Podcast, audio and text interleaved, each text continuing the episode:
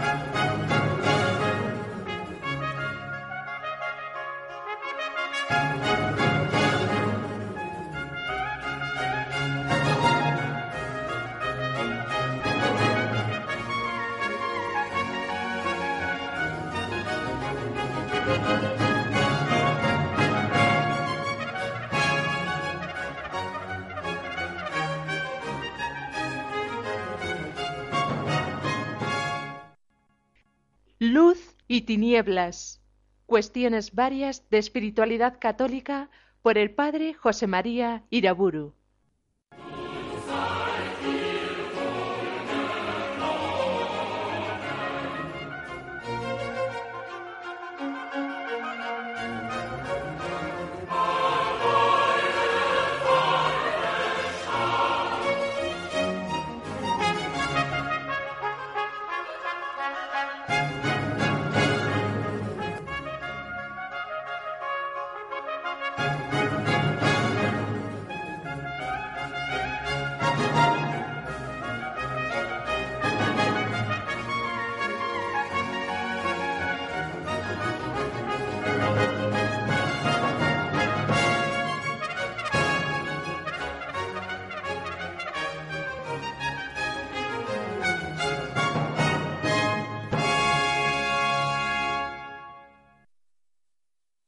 En el nombre del Padre, del Hijo y del Espíritu Santo. En las últimas conferencias he descrito la situación de la espiritualidad cristiana, sobre todo en referencia al mundo secular, durante los siglos XVI y XVII. Ese tiempo que realiza una transición progresiva del espíritu de la Edad Media hacia los tiempos modernos de la Ilustración, ya del siglo XVIII-XIX. En los siglos que he analizado especialmente, el XVI y el XVII, he puesto mi atención en grandes figuras espirituales, grandes maestros, como San Ignacio Loyola, Santa Teresa de Jesús, San Juan de la Cruz, San Francisco de Sales, San Claudio la Colombier, San Luis María Griñón de Montfort, que muere en 1716. De las consideraciones que he ido haciendo, creo que se deduce claramente que la Edad moderna, siendo en la historia de la Iglesia el comienzo de una gran crisis, muestra consiguientemente muchos rasgos profundamente contradictorios que luchan entre sí. Todavía fluye poderosa la corriente espiritual de la tradición antigua y medieval, en formas renovadas, ciertamente. Y a esa tradición anterior se va mezclando en formas más o menos abiertas una incipiente secularización de la existencia cristiana. Sigue viva, sobre todo en el pueblo sencillo, la orientación hacia la otra vida, hacia la vida eterna, la búsqueda de la salvación. Monjes y frailes, lo mismo que el pueblo cristiano sencillo, permanecen en buena parte tradicionales, si bien, como digo, a veces con modalidades nuevas. Todavía los hogares cristianos piadosos se parecen a los conventos, a los monasterios.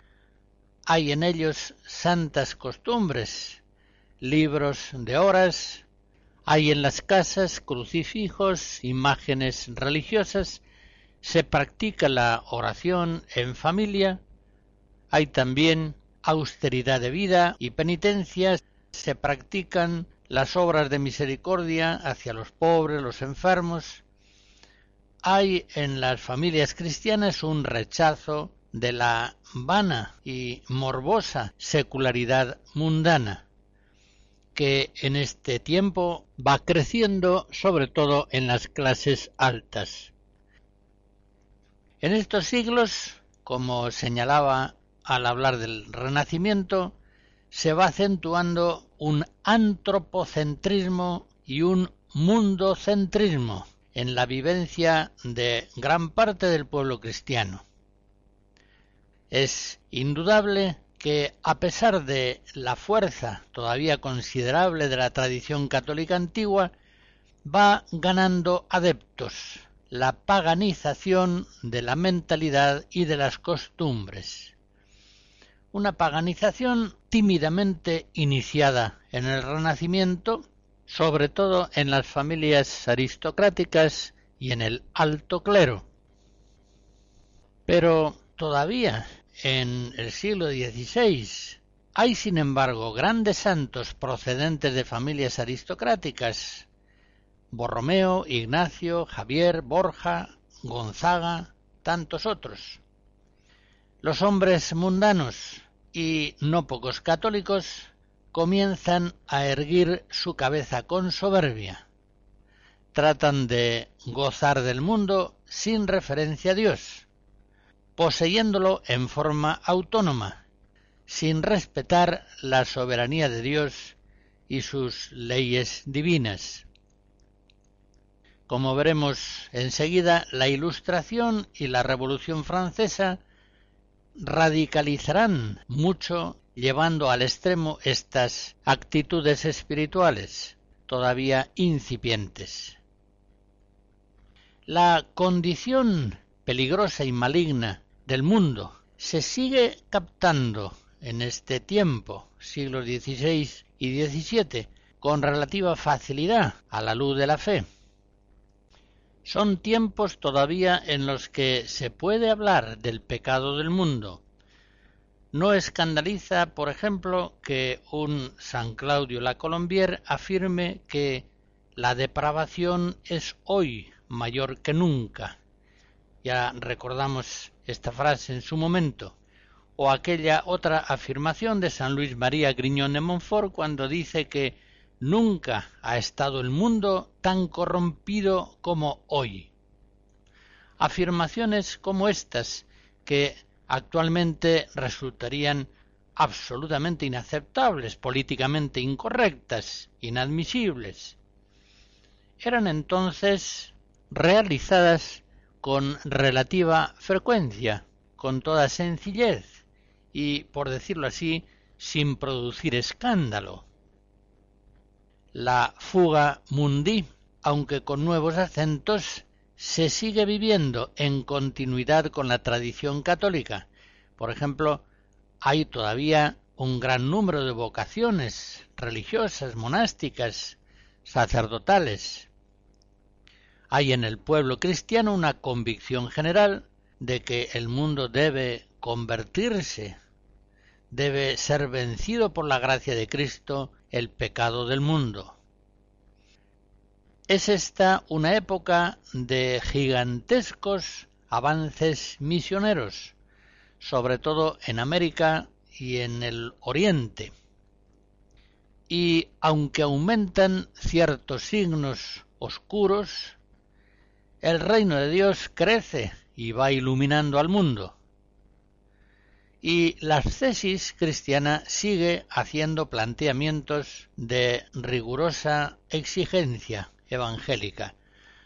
Recordemos, por ejemplo, las normas que un San Francisco de Sales da a los seglares acerca de las amistades y negocios del mundo, sobre la castidad, la vida de obediencia, la pobreza, la austeridad de vida, la aversión a todo lujo, la honestidad que han de vivir casados y viudos, son todas ellas normas de gran exigencia evangélica, como podemos comprobarlo en su libro Introducción a la vida devota.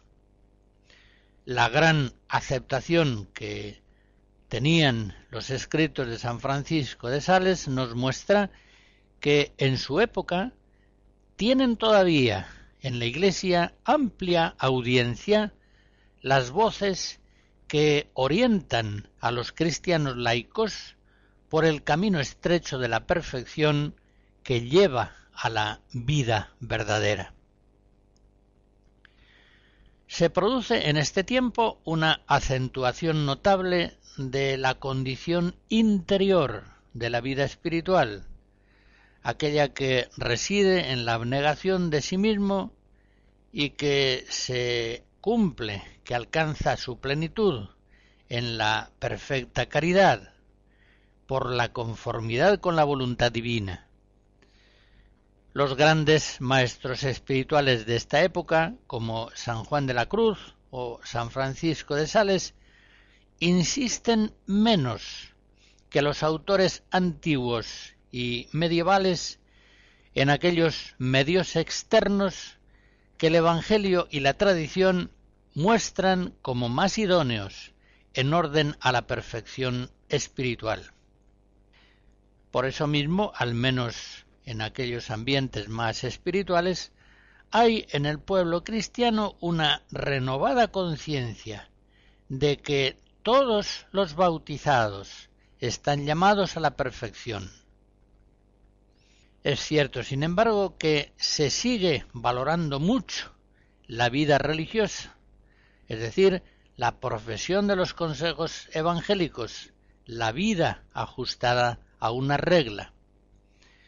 De hecho, en estos siglos XVI-XVII son innumerables las vocaciones consagradas y la fuerza de las órdenes religiosas se pone de manifiesto, por ejemplo, en la formidable evangelización de América. Ahí se comprueba la salud espiritual de que gozan religiosos como franciscanos y dominicos, agustinos, mercedarios, jesuitas. Hoy podemos decir sin duda que si actualmente la mitad de la Iglesia católica es de habla hispana, esto se debe principalmente a la obra misionera colosal de aquellos religiosos que, como los primeros apóstoles, dejándolo todo, siguieron a Cristo para colaborar con Él en la difusión del reino de Dios. En 1588 el jesuita José de Acosta, brazo derecho de Santo Toribio de Mogrovejo, en su obra De Procuranda Indorum Salute, escribía Nadie habrá tan falto de razón, ni tan contrario a los religiosos, que no confiese llanamente que al trabajo y al esfuerzo de los religiosos se deben principalmente los comienzos de esta Iglesia de las Indias. Los grandes ejemplos a imitar por el pueblo cristiano siguen en esta época siendo los monjes y los religiosos, aquellos en los que el Evangelio alcanza una realización más perfecta, más fácil y segura, y, por decirlo también, más visible. Es significativo que en esta época uno de los manantiales de espiritualidad más frecuentado por todos los fieles cristianos, religiosos o laicos, sea la imitación de Cristo de Tomás de Kempis, publicada en 1472. O también podemos recordar otro libro, aquel del jesuita Alonso Rodríguez, fallecido en 1616, el ejercicio de perfección y virtudes cristianas que, realizando una perfecta síntesis de la espiritualidad ignaciana y la tradicional, tuvo muchísimas ediciones, una gran difusión, tanto en sacerdotes como en religiosos y laicos. Los sacerdotes de la Iglesia, me refiero a los sacerdotes diocesanos, pasan en estos siglos por una situación un tanto ambigua. Por una parte, el alto clero, de origen frecuentemente aristocrático, se va mundanizando en sus costumbres. Pero en cambio el bajo clero, gracias sobre todo a las determinaciones del Concilio de Trento acerca de los seminarios, es un clero que se va dignificando más y más en su vida, en sus ministerios. La autoridad pastoral, la autoridad de obispos, de párrocos, en este tiempo todavía se ejercita con energía. Vemos que con relativa facilidad se afirma la primacía de los pastores sagrados sobre la autoridad de los teólogos. Y vemos también que en casos extremos se producen excomuniones cuando la salud de la comunidad cristiana así lo exige. Por último, quiero señalar cómo la verdadera doctrina de la gracia, la siempre enseñada por la Iglesia, en estos siglos se va viendo afectada en ciertos ambientes por tendencias ascéticas voluntaristas de sentido semipelagiano, más acordes con el ingenuo optimismo antropocéntrico de la época que con la verdad revelada y enseñada por la Iglesia en su tradición constante. En el cristianismo va ocupando una importancia primaria la parte del hombre, la parte de la voluntad, su esfuerzo. Y esto con frecuencia implica una cierta devaluación de la gracia, es decir, de la parte de Dios. Van prevaleciendo los enfoques morales sobre los dogmáticos y la soteriología, es decir, lo que se solía llamar el negocio de la salvación, va prevaleciendo sobre la doxología, la glorificación de Dios. El tema de la salvación parece centrar más la atención del pueblo cristiano que su vocación a la glorificación de Dios en este mundo. Las devociones privadas con frecuencia prevalecen sobre la devoción litúrgica fundamental. Se escribe mucho de ascética y cada vez se entiende menos la liturgia de la Iglesia y va aminorándose el vuelo místico de las doctrinas espirituales. Aquella alegría, aquella elegancia espiritual de la iglesia antigua y medieval van disminuyendo en la época moderna, en el barroco. La vida cristiana se capta con frecuencia más como un esfuerzo del hombre que como una gracia, como un don de Dios. Por eso digo que la doctrina católica de la gracia, la doctrina bíblica y tradicional, se va debilitando en este tiempo, sobre todo a partir de la crisis molinista hacia el año 1600. Se va debilitando la captación del cristianismo como gracia en la perspectiva de un antropocentrismo renacentista que cada vez se va difundiendo más en el pueblo cristiano, generalizando en él planteamientos de vida espiritual de corte peligrosamente voluntarista. La música está tomada del requiem de Maurice Durifle, compositor fallecido en 1986.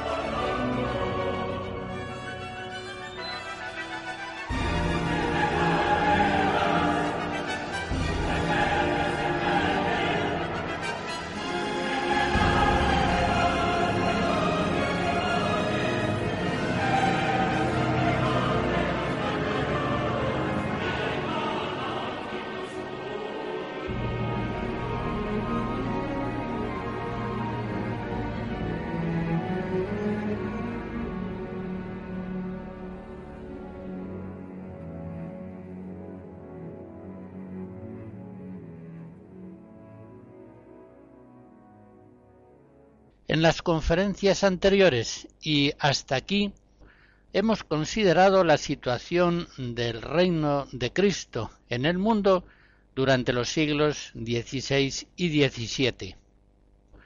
Entro ahora en el examen de el gran proceso de descristianización y apostasía que se inicia en el siglo XVIII. Podemos emplear la expresión apostasía de las naciones antes cristianas. Y haré una breve observación antes de seguir. En la antigüedad cristiana el término apostasía tenía un sentido muy amplio. Se consideraban apóstatas no sólo aquellos que renegaban de la fe cristiana, sino también aquellos que quebrantaban gravemente la disciplina de la vida cristiana y eclesial. En la antigüedad hay siglos en los que se consideran apóstatas aquellos religiosos que abandonan la fidelidad a sus votos. Y más antiguamente, en los siglos de las persecuciones martiriales, eran llamados apóstatas los que, siendo cristianos, habían cometido homicidios o habían incurrido en graves fornicaciones, y también recibían el término de apóstatas los lapsi, esto es, aquellos que en la persecución, aun conservando la fe, habían cedido al mundo, se habían separado de Cristo y de su esposa para proteger su propia vida o sus bienes. Actualmente el Código de Derecho Canónico define la apostasía en su acepción más precisa. En el canon 751 considera la apostasía como el rechazo total de la fe cristiana, algo tan grave que, como indica el canon 1364, implica la excomunión de la Iglesia. Pues bien, vamos a estudiar ahora la apostasía, es decir, la descristianización de los países ricos de Occidente, que se inicia ya en el Renacimiento y en la Reforma Protestante, que se ve impulsada fuertemente a partir del siglo XVIII y que se acelera ampliamente en el siglo XX hasta nuestros días. La descristianización de tantos pueblos de Occidente de antigua filiación cristiana se ha producido sobre todo en términos de mundanización, es decir, una paganización del pueblo cristiano en la medida en que éste ha ido aceptando las ideas y las costumbres del mundo secular. Este proceso histórico, como ocurre siempre, tiene precedentes. Ya al final de la Edad Media, el principio laico comienza a afirmarse en sí mismo de forma autónoma frente a la autoridad moral y espiritual de la Iglesia. Una muestra de ese espíritu la tenemos, por ejemplo, en 1303, cuando en Anagni, el rey de Francia, Felipe IV humilla al Papa Bonifacio VIII, apresándolo en un castillo. O si recordamos, también puede servir de ejemplo el exilio de los papas en Aviñón, que dura de 1305 a 1378. Estos sucesos tan graves y significativos indican una crisis muy profunda y están anticipando un cambio de época. Este espíritu mundano es el mismo que cobra nueva fuerza en el renacimiento paganizante, cuando los príncipes de las naciones cristianas van secularizando, de hecho, sus planteamientos políticos, mucho más inspirados en Maquiavelo que muere en 1527, que en el Evangelio y en las tradiciones políticas de la Iglesia Católica. Por otra parte, la Reforma protestante, admitiendo sin resistencia el poder de los príncipes, está de acuerdo con esta tendencia secularizadora, o al menos la consiente como un mal inevitablemente incluido en el mal del mundo. Nos importa mucho considerar atentamente todas estas premisas de la incredulidad hoy vigente en tantas personas y tantos pueblos. No entendemos el presente si no conocemos suficientemente el pasado histórico que lo ha producido. El Renacimiento y la Reforma Protestante rompen la unidad espiritual de la cristiandad y ciertamente dejan en el mundo europeo muchos demonios sueltos. Si el protestantismo, concretamente, afirma la conciencia individual frente a la autoridad de la Iglesia, tanto en materia de fe como en cuestiones de costumbres, si la tradición católica no vale, no es criterio válido para la fe y la conducta, si propiamente no hay ya iglesia, sino sólo Dios, escritura y conciencia personal. Si no hay en el mundo autoridad que pueda distinguir con certeza, es decir, con autoridad divina, la verdad del error, el bien del mal.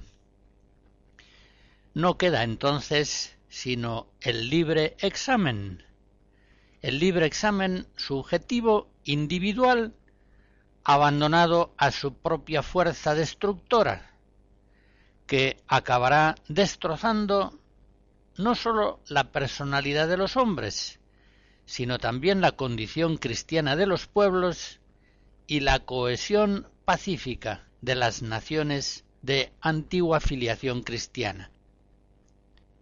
Solo es ya cuestión de tiempo que ese tumor canceroso se vaya desarrollando hasta producir una siniestra metástasis que afecte a todo el cuerpo social del occidente cristiano. Es verdad que todavía en el siglo XVII, XVIII, es grande la fuerza del cristianismo en Occidente. Pero ya a comienzos del siglo XVIII, las malas semillas sembradas en el Renacimiento y en la Reforma Protestante van a dar cada vez más abundantemente amargos frutos de mundanización y de descristianización del pueblo cristiano. Un autor ya clásico, Paul Azar, estudia estos fenómenos en dos libros principales, La crisis de la conciencia europea, de 1680 a 1715, y una segunda obra, El pensamiento europeo en el siglo XVIII. De esta obra leo el siguiente texto, en el que describe los pensamientos y actitudes de los nuevos filósofos del así llamado siglo de las luces. Primero se alza un gran clamor crítico. Reprochan a sus antecesores no haberles transmitido más que una sociedad mal hecha, toda de ilusiones y sufrimientos. Pronto aparece el acusado, es Cristo. El siglo XVIII no se contentó con una reforma, lo que quiso es abatir la cruz. Lo que quiso es borrar la idea de una comunicación de Dios con el hombre, de una revelación. Lo que quiso es destruir una concepción religiosa de la vida. Y sigue escribiendo Paul Azar. Estos audaces también reconstruían, no solamente destruían. La luz de su razón disiparía las grandes masas de sombra de que estaba cubierta la tierra. Volverían a encontrar el plan de la naturaleza y sólo tendrían que seguirlo para recobrar la felicidad perdida. Instituirían un nuevo derecho, que ya no tendría que ver nada con el derecho divino.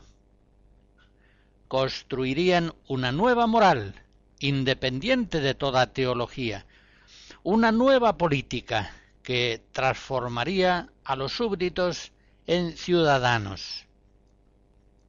Y para impedir a sus hijos recaer en los oscuros errores antiguos, darían nuevos principios a la educación.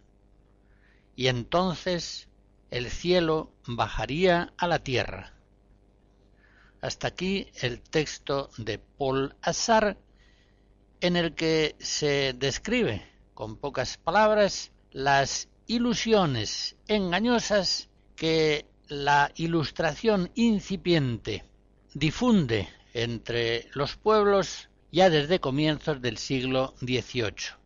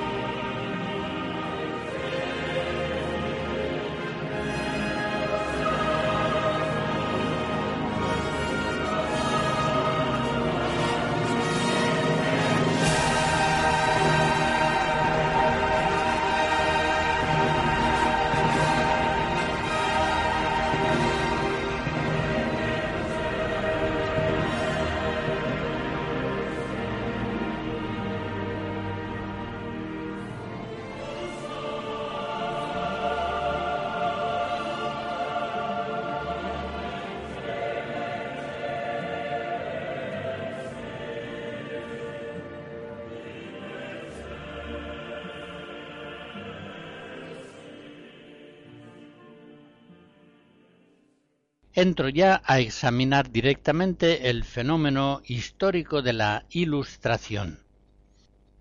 En torno a 1700 se produce un gran asalto contra la cristiandad. El filósofo Descartes, muerto en 1650, y también otros filósofos posteriores como el panteísta Spinoza, o como Malebranche, Luc, Leibniz. Estos filósofos radicalizan la autonomía del pensamiento y de la moral respecto de la Iglesia de Cristo. Y curiosamente la mayor parte de ellos son cristianos. Por ejemplo, Malebranche, muerto en 1715, era un religioso oratoriano francés que desarrolló el cartesianismo en el engendro filosófico que vino a llamarse el ocasionalismo. De nuevo citaré un texto de Paul Assard, este tomado de su obra La crisis de la conciencia europea, 1680-1715. Dice así, los asaltantes triunfaban poco a poco. La herejía no era ya solitaria y oculta. Ganaba discípulos. Se volvía insolente y jactanciosa. La razón no era ya una cordura equilibrada, sino una audacia crítica. Las nociones más comúnmente aceptadas la del consentimiento universal que probaba a Dios, la de los milagros, se ponían en duda. Se relegaba lo divino a cielos desconocidos e impenetrables. El hombre, y sólo el hombre, se convertía entonces en la medida de todas las cosas, era por sí mismo su razón de ser y su propio fin. Bastante tiempo habían tenido en sus manos el poder los pastores de los pueblos. Se refiere a los obispos de la Iglesia y a los reyes cristianos. Bastante tiempo habían prometido hacer reinar en la tierra la bondad, la justicia, el amor fraternal. Pero no habían cumplido sus promesas y por tanto no tenían que hacer sino marcharse. Era preciso edificar una política sin derecho divino, una religión sin misterio, una moral sin dogmas. Y sigue escribiendo Paul Achard. Se ha operado una crisis en la conciencia europea entre el renacimiento del que procede directamente y la Revolución Francesa que prepara, no hay crisis más importante en la historia de las ideas. A una civilización fundada en la idea del deber, los deberes para con Dios, los deberes para con el príncipe, los nuevos filósofos han intentado sustituirla con una civilización fundada en la idea del derecho, los derechos de la conciencia individual, los derechos de la crítica, los derechos de la razón, los derechos del hombre y del ciudadano. En esta descripción de Paul Assar se expresan los ideales del siglo de las luces por los cuales los nuevos filósofos pretendían bajar el cielo a la tierra. Según ellos, las cosas del mundo se arreglan mirando al mundo y no con los ojos puestos en el cielo. Es preciso pensar más en el mundo y menos pensar en el cielo. Hay que partir de la realidad, es decir, hay que partir del mundo visible. Por tanto, hay que dejarse de alienaciones celestiales eso es lo que podrá abrir a la humanidad el camino hacia una felicidad desconocida en la historia. Es conveniente señalar que la ilustración difundida por los enciclopedistas franceses consigue hacerse con los resortes del poder político a través de la masonería y sobre todo a partir de la Revolución Francesa en 1789. Es así como extiende victoriosamente su influjo durante el siglo XIX mediante el liberalismo. Finalmente, en el siglo XX, consuma su impulso, secularizando las instituciones y en buena parte la misma cultura de las naciones cristianas. El mundo secular ha de construirse, pues, prescindiendo en absoluto de la hipótesis de un Dios, Señor del mundo, a cuya voluntad habría que someter toda la vida, privada y pública. La hipótesis de un Dios, Señor del cielo y de la tierra, en esta perspectiva secularista y agnóstica, venía a hacerse una hipótesis absolutamente innecesaria, más aún perversa, dañina, perjudicial para la humanidad. En contra de estas ideas terriblemente falsas, Juan XXIII, en el año 1961, en la encíclica Mater et Magistra, escribía La insensatez más caracterizada de nuestra época consiste en el intento de establecer un orden temporal sólido y provechoso sin apoyarlo en su fundamento indispensable, es decir, prescindiendo de Dios. Queriendo exaltar la grandeza del hombre, se ciega la fuente de la que brota y se nutre, es decir, se obstaculiza y, si fuera posible, se aniquila la tendencia innata del alma humana hacia Dios.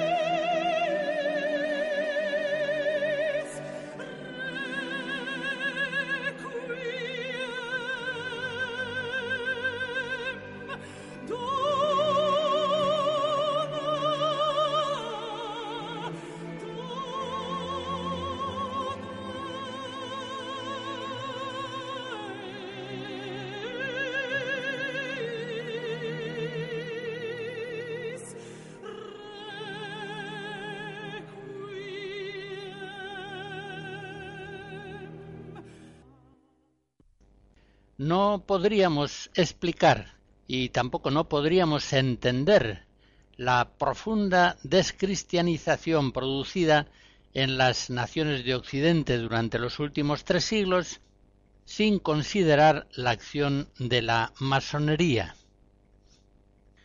La masonería se inició en Londres en 1717 y en su primera época era deísta creía en un ser supremo, arquitecto de todo el universo.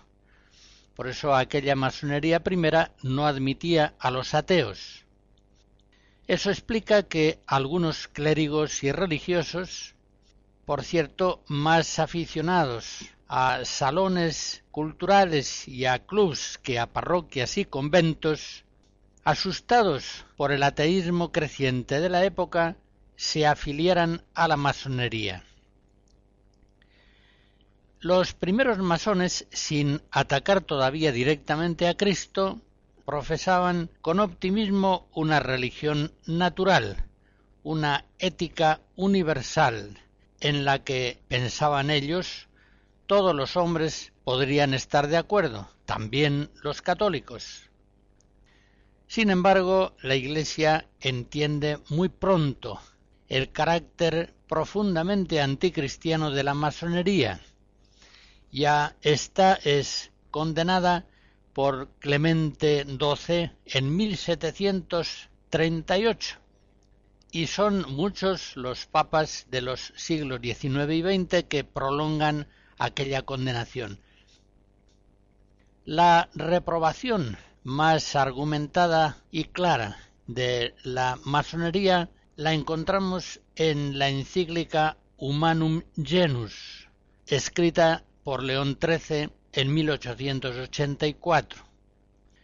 Poco después, el mismo Papa, en una carta de 1882, declaraba que el cristianismo y la masonería son esencialmente inconciliables. Por lo tanto, inscribirse en una de ellas equivale a separarse de la otra.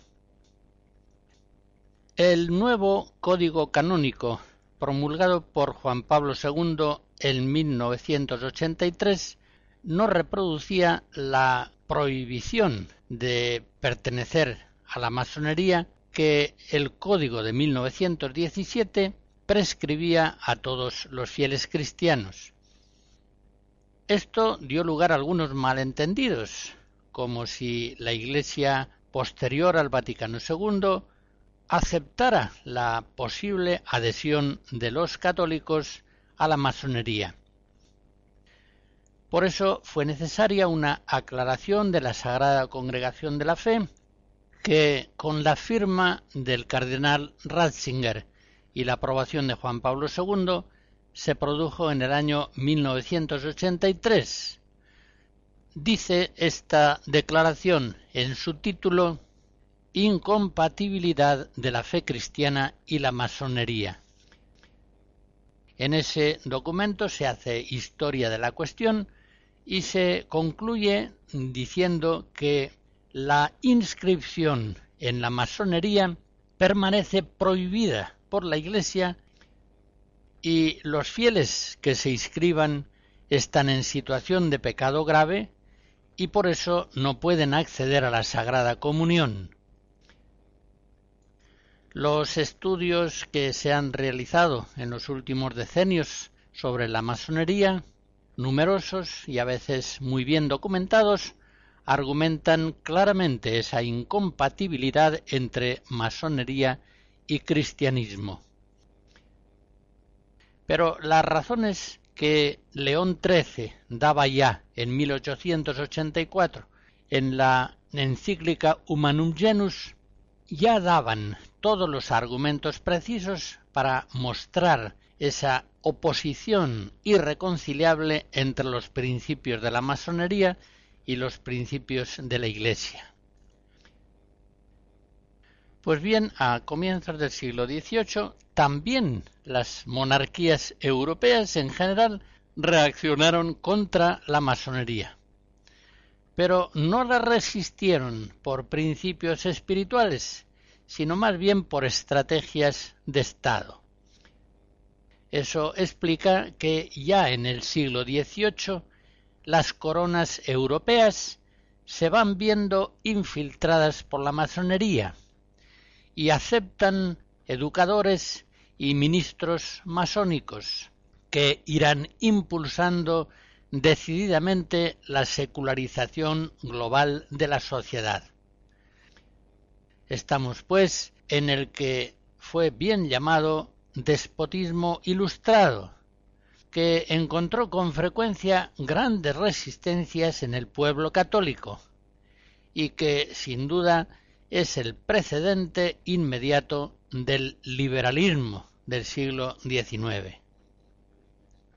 Es indudablemente en el marco cultural, político e institucional establecido por el liberalismo ya en el siglo XIX donde se va realizando la secularización, la mundanización, la paganización de los pueblos de antigua filiación cristiana.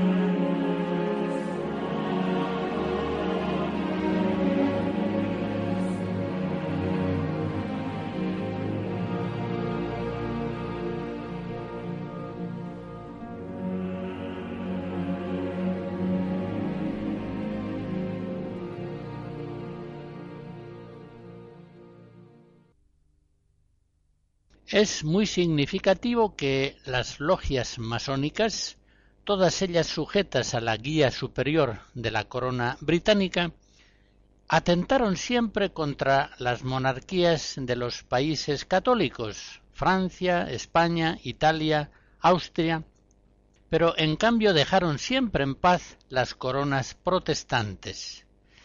En ellas la masonería no veía obstáculo alguno para la difusión del el secularismo liberal. Eso explica que todavía en los parlamentos de las naciones protestantes siguen presentes los obispos y pastores que vienen de la Reforma protestante. Su presencia es perfectamente tolerable, pues además de dar a la Asamblea política un cierto tono de respetabilidad tradicional, no estorban la descristianización acelerada de la sociedad. Así las cosas, es preciso reconocer que en la época presente la Iglesia Católica es prácticamente la única fuerza militante en la lucha contra la secularización radical de la sociedad. Los cristianos protestantes, ya desde sus orígenes luteranos, entendiendo que entre el reino de Dios y los reinos humanos hay una separación infranqueable, promueven y aceptan sin dificultad la secularización total del orden temporal. Más aún, como advertía León XIII en la encíclica Immortale Dei, puede decirse que el secularismo liberal tiene propiamente sus orígenes tanto en el protestantismo como en las filosofías políticas del siglo XVIII. Por eso digo que en los tiempos actuales va a corresponder a los católicos, a la Iglesia católica, todo el peso histórico en esta durísima batalla para mantener a Dios como fundamento de las leyes y del orden cultural y social, y para afirmar que no hay salvación para los hombres y para los pueblos, sino en la medida en que se acepta a Cristo como Rey y Señor. A Él le ha sido dado todo poder en el cielo y en la tierra.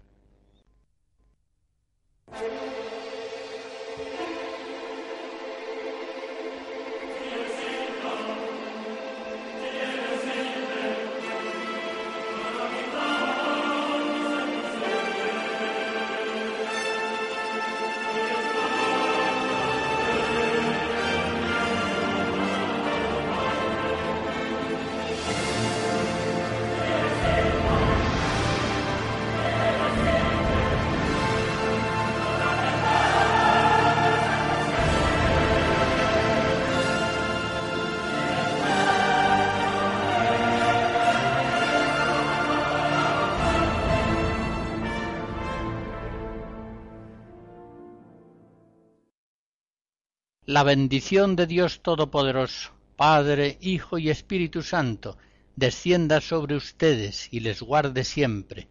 Amén.